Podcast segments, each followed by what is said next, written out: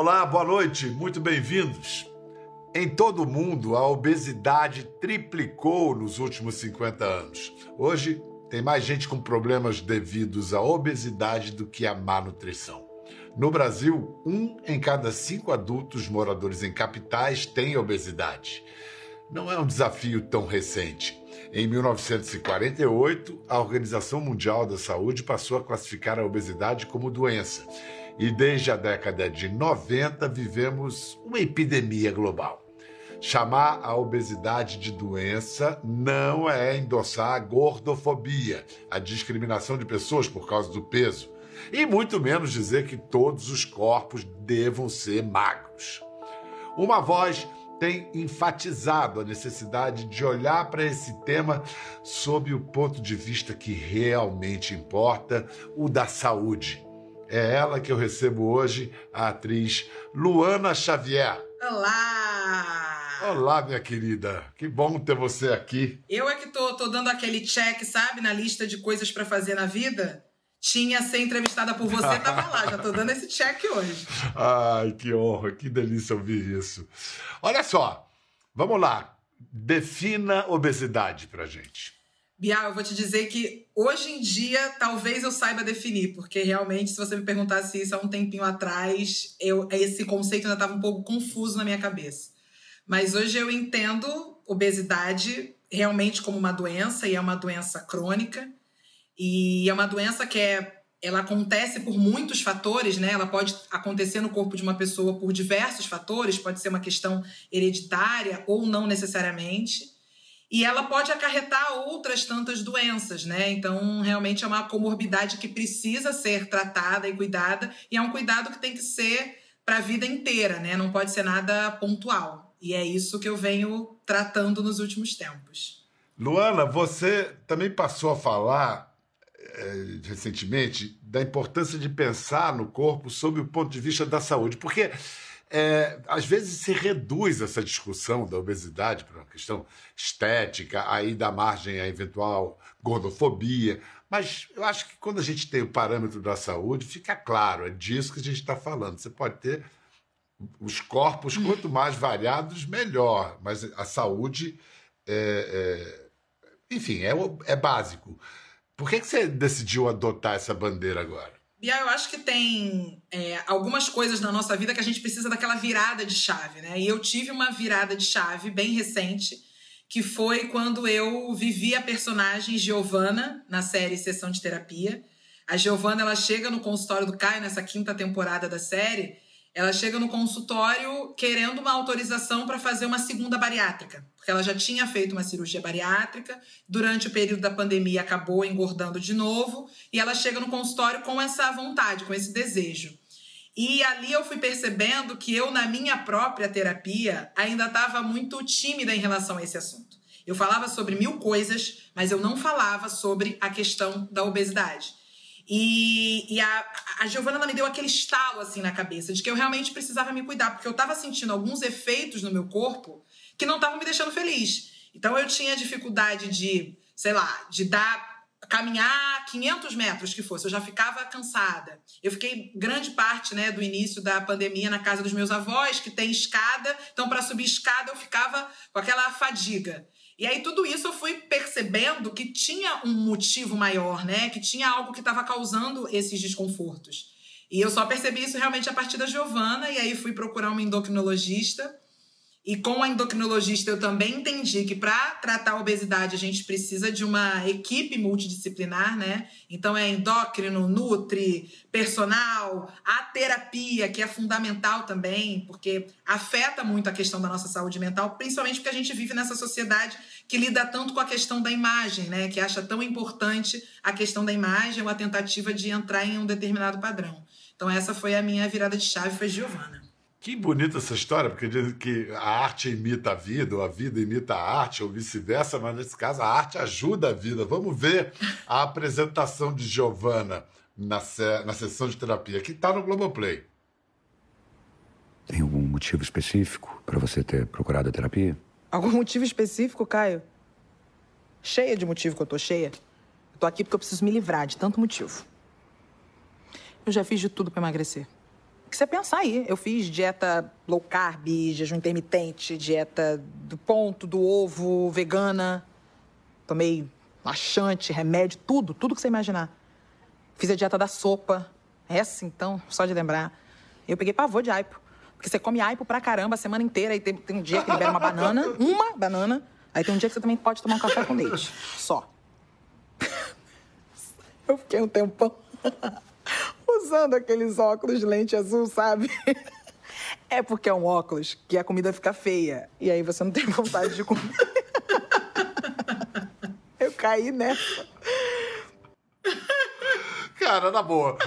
O Celton ali tava se segurando pra não rir. Ele tava se segurando pra não, não rir. Você tava muito e hilário. algumas coisas ali foi a própria Luana que colocou nessa fala. Porque disso tudo aí que Giovana fez, eu acho que eu só não usei esse tal desse óculos, que eu nem sabia que existia. Mas essa coisa do aipo, da dieta da sopa, foi real. Aí eu resolvi acrescentar no texto da Jaqueline Vargas esse, esse plus aí. Porque eu tomei, eu tomei pavor mesmo de aipo. Eu que adoro aipo, achei uma graça. Falei, ah, não, meu pobre aipo.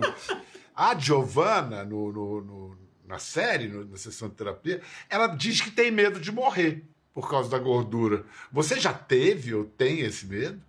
É, logo no início, quando a gente começou, a, quando começou a campanha de vacinação da Covid, veio essa história de que obesidade era considerada uma comorbidade. Então, a sensação que eu tinha é: se eu pegar esse vírus, eu vou morrer.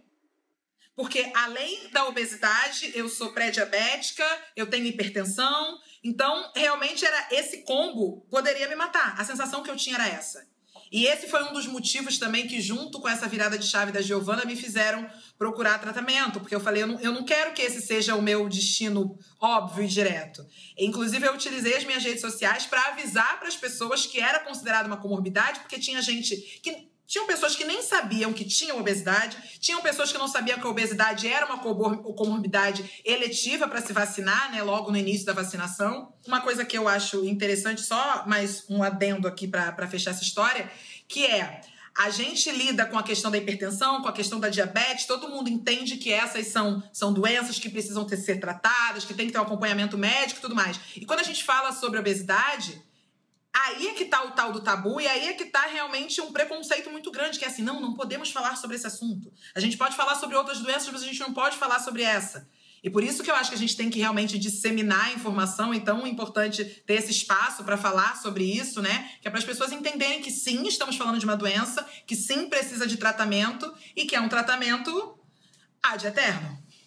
E é bacana você usar a sua projeção de atriz para isso, para ajudar um monte de gente que às vezes fica paralisado pela vergonha, pela culpa. Tem uma coisa louca da pessoa se sentir culpada porque tem obesidade. Deixa eu contar, se é que a gente já não falou, que Luana é neta de um monumento da, da dramaturgia nacional, é neta da grande atriz Chica Xavier. Fico imaginando ela sua avó deve ter ficado muito orgulhosa com você aí, emplacando. Ela chegou a te ver no sessão de terapia ou foi embora antes? Então, é, quando eu fiz o teste de sessão de terapia, minha avó ainda estava aqui, então ela soube do teste, que foi em julho de 2020. E ela fez a passagem no dia 8 de agosto do ano passado. E eu recebi a notícia que eu tinha passado no teste cinco depois, cinco dias depois do falecimento dela. E como o Celton é um cara extremamente generoso, ele no meu primeiro dia de gravação, ele fez no final do dia, né, de gravação, ele fez o set inteiro ficar de pé, me aplaudir e disse para as pessoas que estavam todos ali assistindo uma passagem de bastão. E eu, ah. é aquilo, né? A gente fica muito feliz, mas você sente aquela responsabilidade, né? Caramba, dá continuidade a esse legado de Chica Xavier, mas eu também entendo que eu sou uma partícula que dá continuidade a esse legado, porque temos outras grandes atrizes aí na batalha e utilizando o seu espaço na mídia também para levantar bandeiras importantes, para batalhar pelo nosso povo. Então eu sou mais um pedacinho aí de Chica no mundo.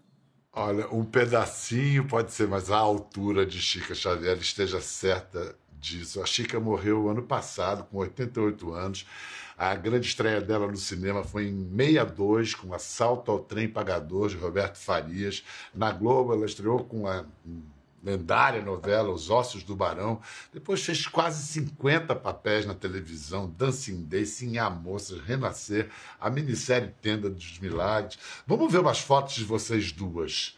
E você Ai, comenta, pronto. explica pra gente o que, que a gente Ah. está vendo. A, a primeira foto, à esquerda, sou eu, minha avó e minha mãe. Aliás, minha mãe, Cristina, tá cada vez mais parecida com minha avó. As pessoas chegam a se assustar quando eu coloco foto nas redes sociais.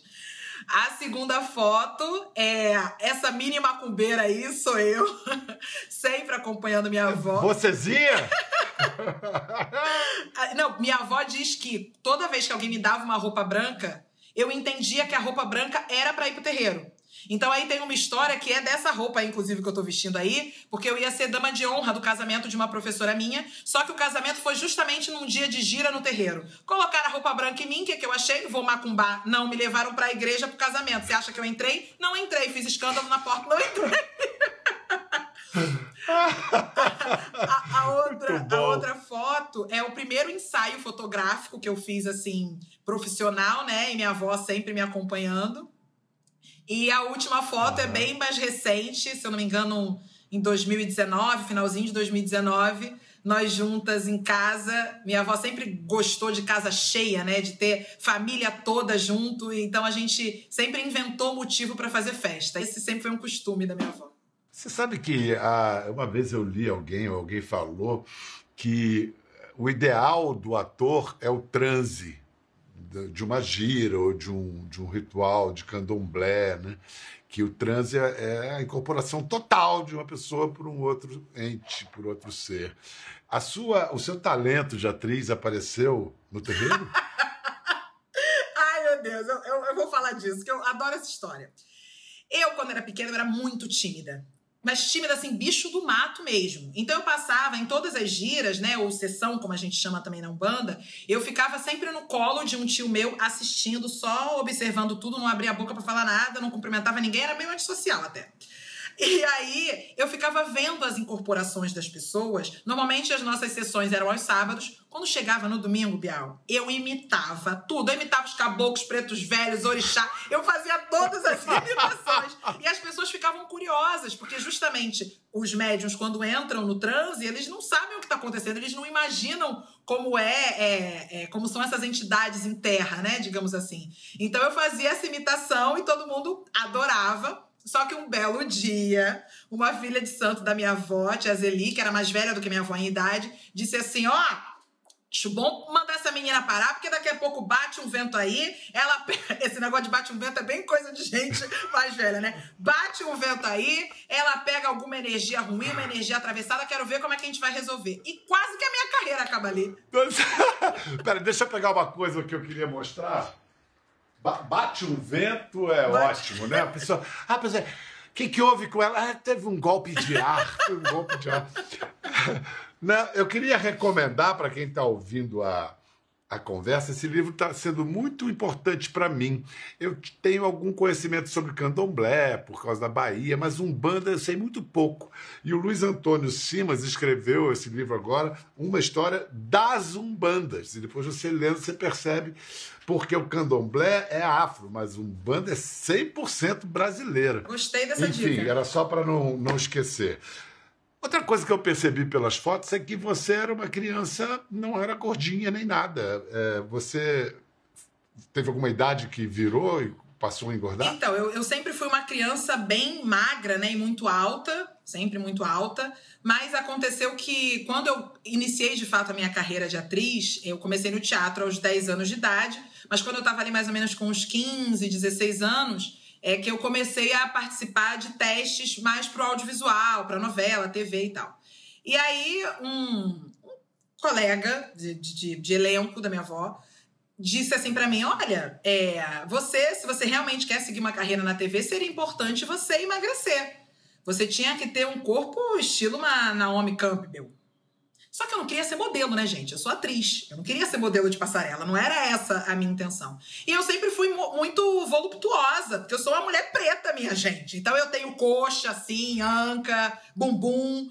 E, então eu não era uma, uma pessoa gorda, sabe? Não era um corpo gordo. Mas eu comecei, aquilo entrou na minha cabeça e eu falei, cara, é, ele deve estar tá certo, porque ele já tem um tempo aí de TV, ele deve estar tá certo. E eu comecei nessas tentativas, dessas dietas aí que Giovana falou, das mais variadas. E quando eu fui percebendo que eu não ia conseguir alcançar esse nível que esperavam e que esse cara falou, eu disse assim: ah, quer saber? É aquela velha história do larguei de mão, já que não consegui, então deixa pra lá. E foi aí que eu comecei realmente a engordar. Você vê o estrago que uma coisa, uma besteira dita na hora errada para alguém, né? Uma besteira dita na hora certa, lá, uma besteira dita para uma pessoa na, no momento de informação, que estrago que pode fazer. E esse negócio que a gente falou há pouco, tem sentimento de culpa na obesidade? Infelizmente tem. Eu gostaria que não tivesse, mas infelizmente tem. Eu, eu perdi recentemente, Bial, um crush por causa disso. Porque ele veio jogar para mim essa história e agora, agora eu, tô, eu esqueci que eu tô falando em rede nacional. esquece, esquece, esquece. Mas enfim, porque ele não, eu, a gente batendo um papo e eu falando sobre né, o que eu tava fazendo de plano alimentar e tudo mais, o quanto tava sendo importante para mim, ele me lança a máxima. Ué, gente, mas se você precisa emagrecer, se você precisa perder peso, é só você não comer. Você vê um hambúrguer, você não come. Então, é literalmente colocando a culpa na pessoa, né? Como se fosse essa mecânica tão fácil e simples. Se fosse assim, obesidade não seria uma pandemia. Além do que, tá errado, né? Porque eh, quando você não come, aí exatamente, o processo exatamente. metabólico dá totalmente exatamente. errado. Tem que ter um plano alimentar ali direitinho. Tem que... Agora, qual a dúvida de que já era esse crush, né? Obviamente. Depois disso, nunca mais falei com ele.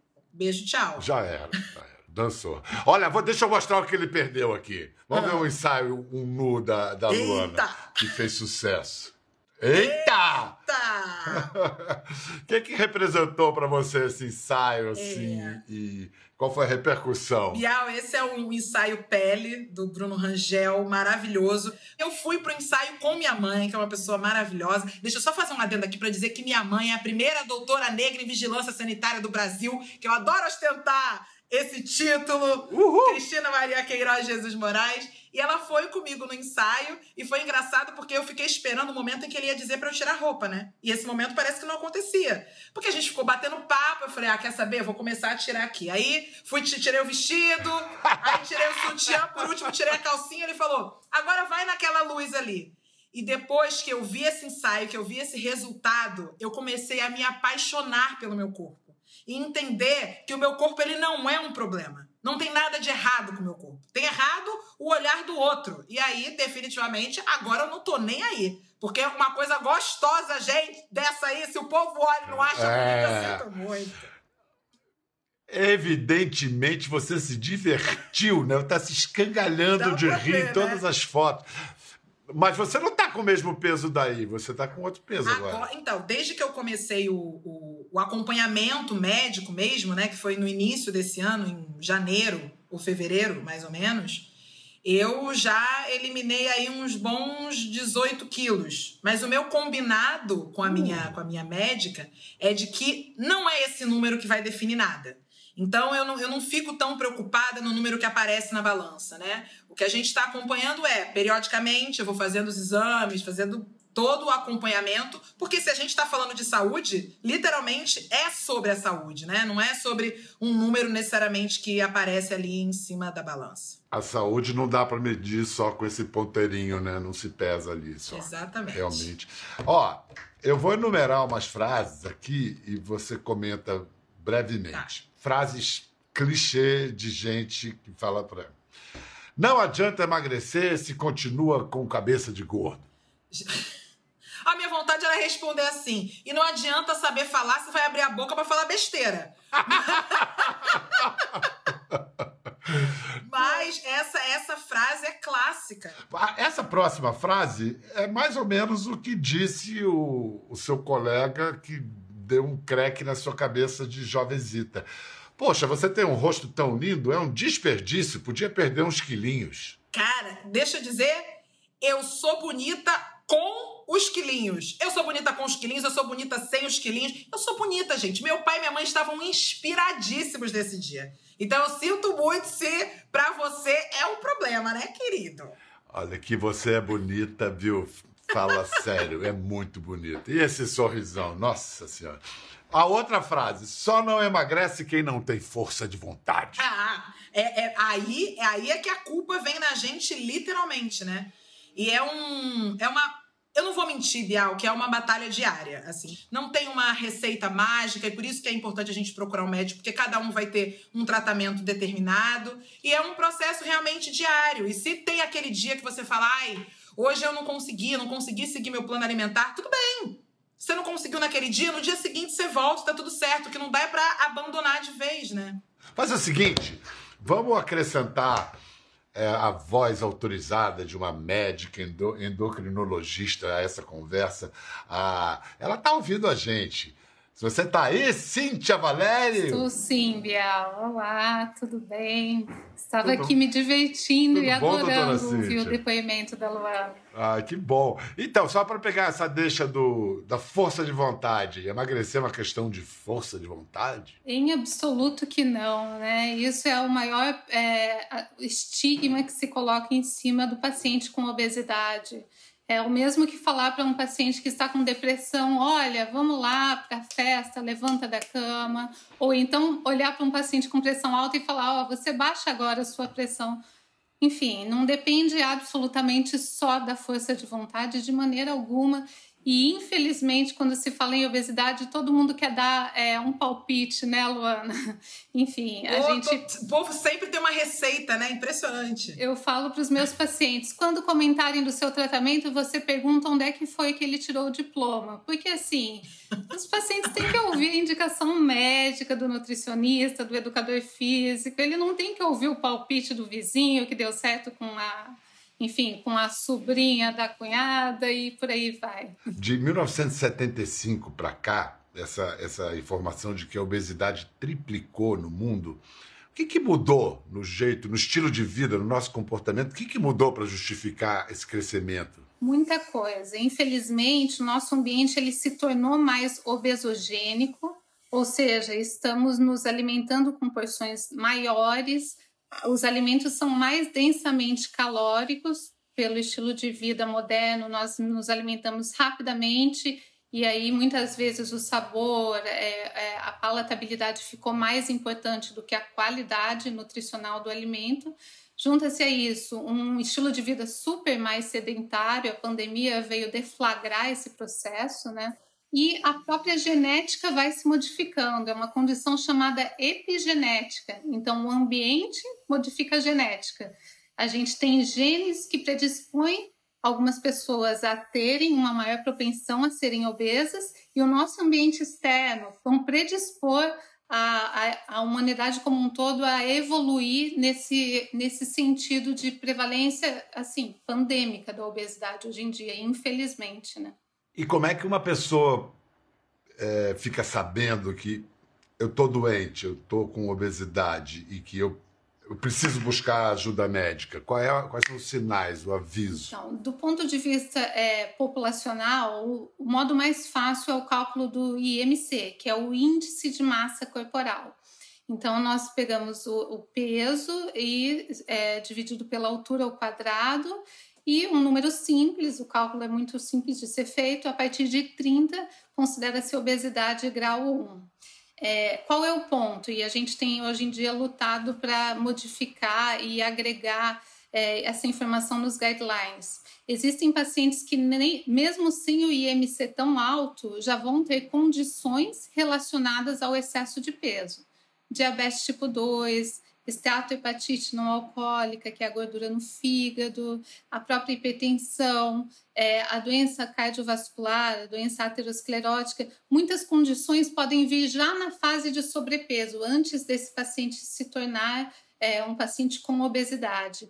Então, é muito importante a avaliação médica, Bial. Esse é o ponto, talvez, fundamental. Doutora Cíntia, é um número impressionante. De cada três crianças e adolescentes no Brasil, uma está acima do peso. A Organização Mundial de Saúde, da Saúde, diz que a obesidade deve ser, ela pode ser prevenida, né? Antes que a criança e adolescente cresça, prevenir. Como que isso pode ser feito? Como é que você sugere? É, esse discurso é importantíssimo, Bial, porque é, especialmente na pandemia nós vimos um boom, um aumento impressionante e expressivo dos casos de obesidade na infância e na adolescência. E é bem nessa fase que se estabelecem hábitos alimentares, se estabelece o número, a quantidade de células de tecido adiposo. Então, a gente tem um dado impressionante: uma criança com excesso de peso, obesidade, antes da puberdade, tem 50% de chance de se tornar um adulto com obesidade. Se isso foi na adolescência, esse número vai para 70%. Então, imagine você que uma criança com excesso de peso ou obesidade não tratada, e aí vai incluir mudança de hábitos alimentares, diminuir tempo de tela de computador ou de iPad ou de joguinhos, aumentar a atividade física e muitas vezes, hoje em dia, até tratamento medicamentoso, se eu mudo a, a vida dessa criança adolescente nesta fase, né, entre 12 e 18 anos, eu estou prevenindo e muito a chance dele ser um adulto com obesidade, com diabetes, com hipertensão, já na fase jovem da vida, já aos 20, 30 anos. Então o ganho é assim inestimável. A gente tem que lutar hoje por políticas públicas de prevenção da obesidade na infância e na adolescência, sem sombra de dúvida. O que tem mudado na sua vida, Luana, desde que você começou é, o tratamento médico certinho? Você perdeu 18 quilos, você falou, e Sim, que mais? É, vai parecer que eu tô vangloriando uma coisa pequena.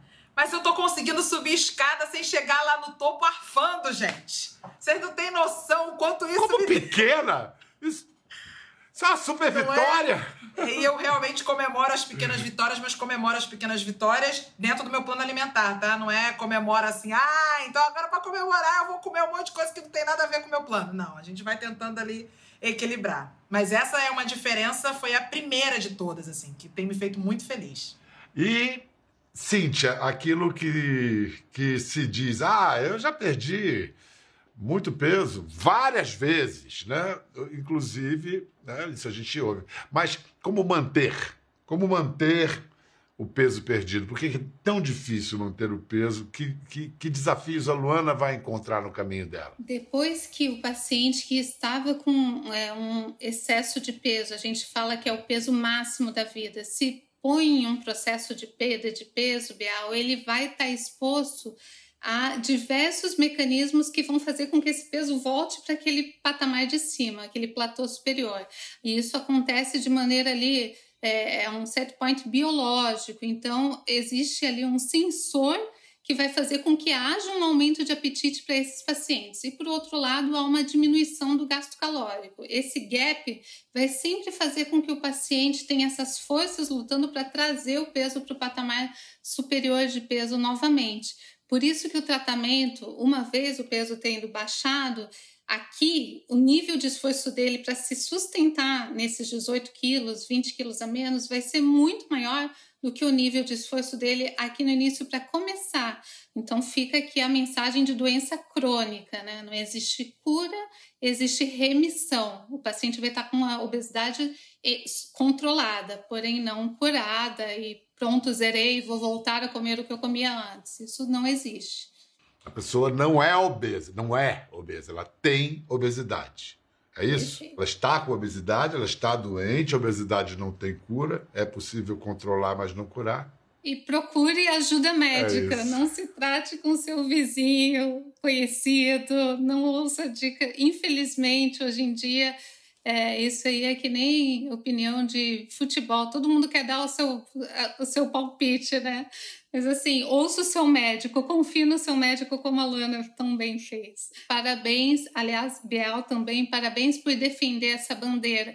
Hoje em dia, o estigma e o preconceito contra a obesidade é o único que é socialmente aceitável. A gente luta tanto por uma sociedade politicamente correta e ver as pessoas sofrendo aí com estigma, deixando de se vacinar, deixando de procurar tratamento. Então, parabéns pela iniciativa. A gente quer levantar essa bandeira, obesidade é doença e deve ser tratada como tal. Muito obrigado, doutora Cíntia Valério. Brigadíssimo, Luana Xavier. Obrigada. Vocês se cuidem. Foi ótimo conversar com Obrigada. vocês. Foi um prazer. O único padrão que importa é a saúde. Até a próxima. Ficou curioso para ver as imagens do programa? É só entrar na página do Conversa no Globoplay. Tá tudo lá.